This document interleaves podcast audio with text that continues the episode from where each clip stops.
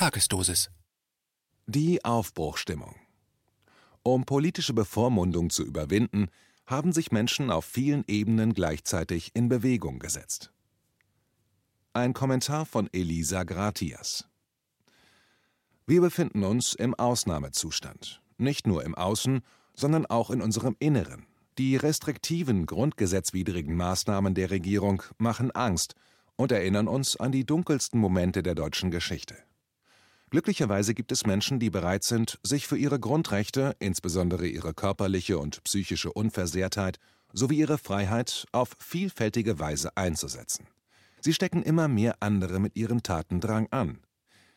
Während ich durch die Kommentare unter dem Video von Ken Jebsen im Gespräch mit Dr. Bodo Schiffmann scrolle, fällt mir auf, dass einige Kommentatoren es wieder besser wissen, wie man es machen oder nicht machen sollte.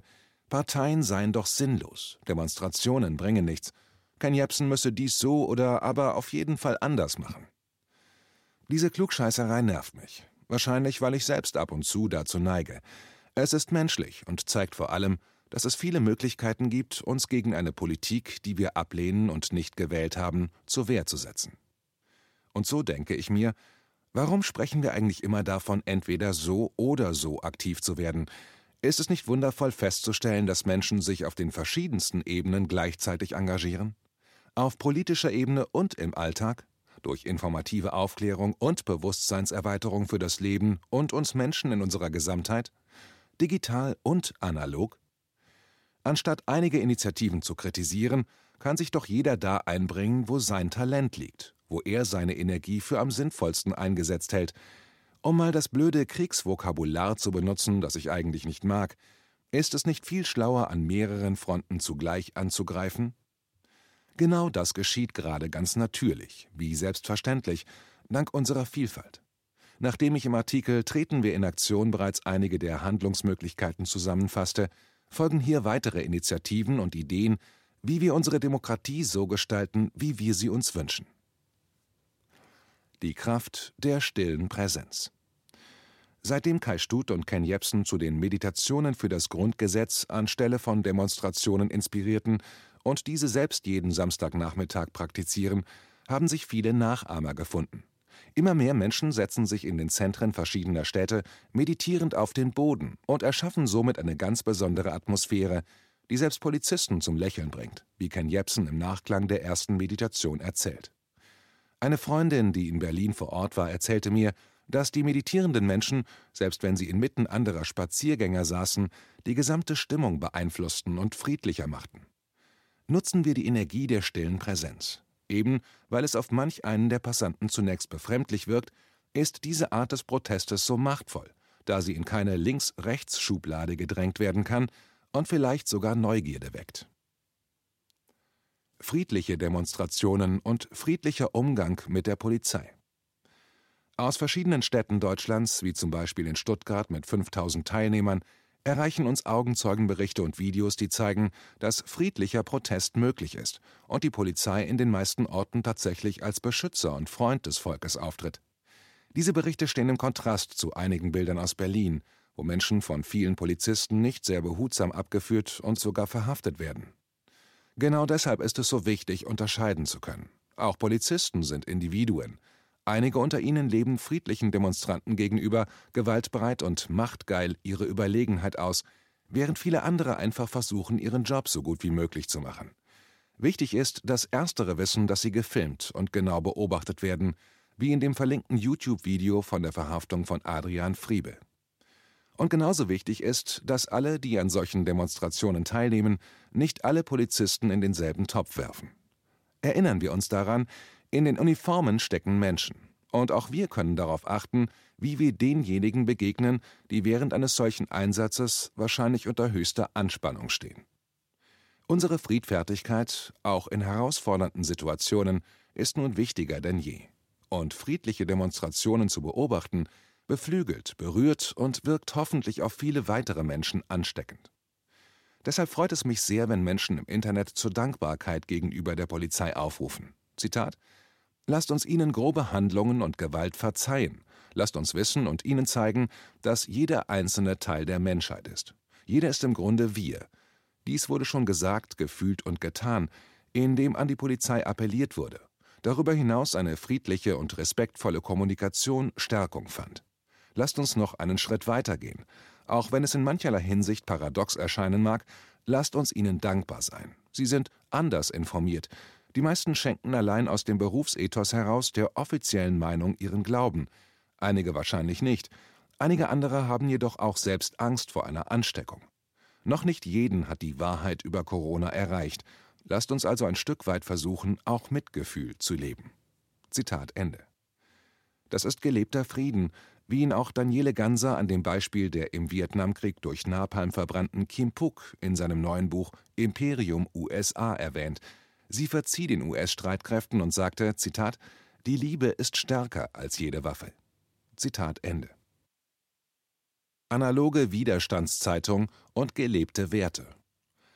Anselm Lenz rief die Hygienedemos am Berliner Rosa-Luxemburg-Platz ins Leben und gründete zusammen mit dem Verein Kommunikationsstelle Demokratischer Widerstand e.V.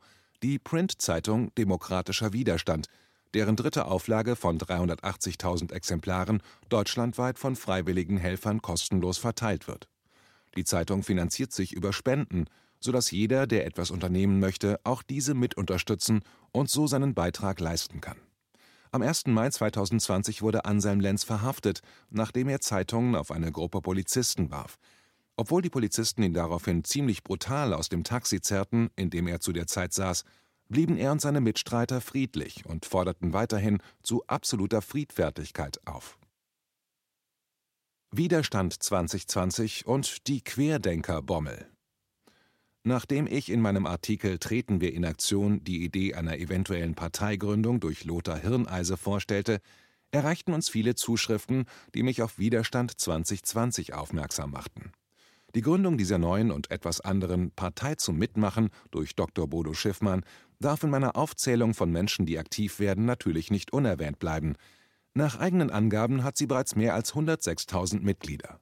Die Partei arbeitet bereits mit der Democracy App zusammen, um direkte Demokratie zu leben. In seinen YouTube-Videos und auch bei KenFM im Gespräch stellt Schiffmann außerdem die Querdenker-Bommel vor – jeder, der eine von der Mainstream-Propaganda abweichende Meinung vertritt, kann sich einfach selbst eine aus Alufolie, Geschenkband oder anderen kreativen, vor allem auffälligen Materialien basteln und umhängen. Das stärkt die Verbindung und Sichtbarkeit aller Andersdenkenden in der Bevölkerung im Alltag. Sie bringt Menschen zum Lächeln und ins Gespräch. Kreativität, die ansteckt. Werbung für alternative Medien in der Mainstream-Presse. Rubicon-Leser und Autor Michael Bubendorf hatte die geniale Idee, in einer Regionalzeitung Guerilla-Inserate für alternative Medien und eine andere Berichterstattung zu schalten. Dazu schrieb er uns: Zitat, Es ist in der heutigen Großauflage erschienen und wurde an 30.000 Haushalte in der Region ausgeliefert. Es bereitete mir ein geradezu diebisches Vergnügen, die Konkurrenz bei den Massenmedien direkt zu bewerben. Der Schlüssel zu einer besseren Zukunft liegt für mich bei den Medien. Wenn es gelingt, dass sich mehr Menschen über die alternativen Medien informieren, dann sind wir schon einen riesigen Schritt weiter. Zitat Ende. Sein diebisches Vergnügen steckt vielleicht ebenfalls den ein oder anderen unserer Leser an. Verbindung zu unseren Mitmenschen stärken und das Lächeln im Alltag. Die Lage ist angespannt. Jeden Tag ändert sich meine Wahrnehmung. Ich höre Unterschiedliches von Menschen. Die einen berichten von Denunzianten und Schlägereien im Supermarkt, von brutalen Polizisten, andere von freundlichen Polizeibeamten und einem friedlichen Miteinander ihrer Mitmenschen. Das zeigt, dass wir nicht wirklich einschätzen können, was gerade überall und insgesamt geschieht. Je nachdem, welchen Wahrnehmungen wir folgen, ändert sich unsere eigene. Im Umkehrschluss heißt das, es ist wichtig, dass wir uns immer wieder auf unser direktes Umfeld und nicht auf das von den Medien gespeiste Weltbild besinnen. Bisher hat mich auf meinen Spaziergängen und bei verbotenen Besuchen bei Freunden niemand denunziert, eher im Gegenteil. Wir kamen mit Nachbarn ins Gespräch, lachten miteinander. Gerade deshalb liegt für mich unsere größte Macht noch immer in unserem eigenen Verhalten im Alltag. Lächeln wir unsere Mitmenschen an, natürlich nur, wenn es ernst gemeint und nicht erzwungen ist. Sehen wir einander in die Augen, üben wir uns in Empathie und Verständnis mit anderen, deren Ansichten und Verhalten wir nicht nachvollziehen können. Eine Querdenkerbommel oder ein schräges Outfit, wie Kai Stut und Ken Jebsen sie bei ihrer Meditation für das Grundgesetz am 2. Mai 2020 in Berlin trugen, zeigen, wie wir als kreative Schöpfer unseres Lebens und Gestalter unserer Gesellschaft freudvoll zum Wandel beitragen, den wir uns wünschen. So beängstigend die aktuelle Situation auch ist, so sehr hat sie Menschen wachgerüttelt und Bewegung in die Masse der schweigenden Lämmer gebracht.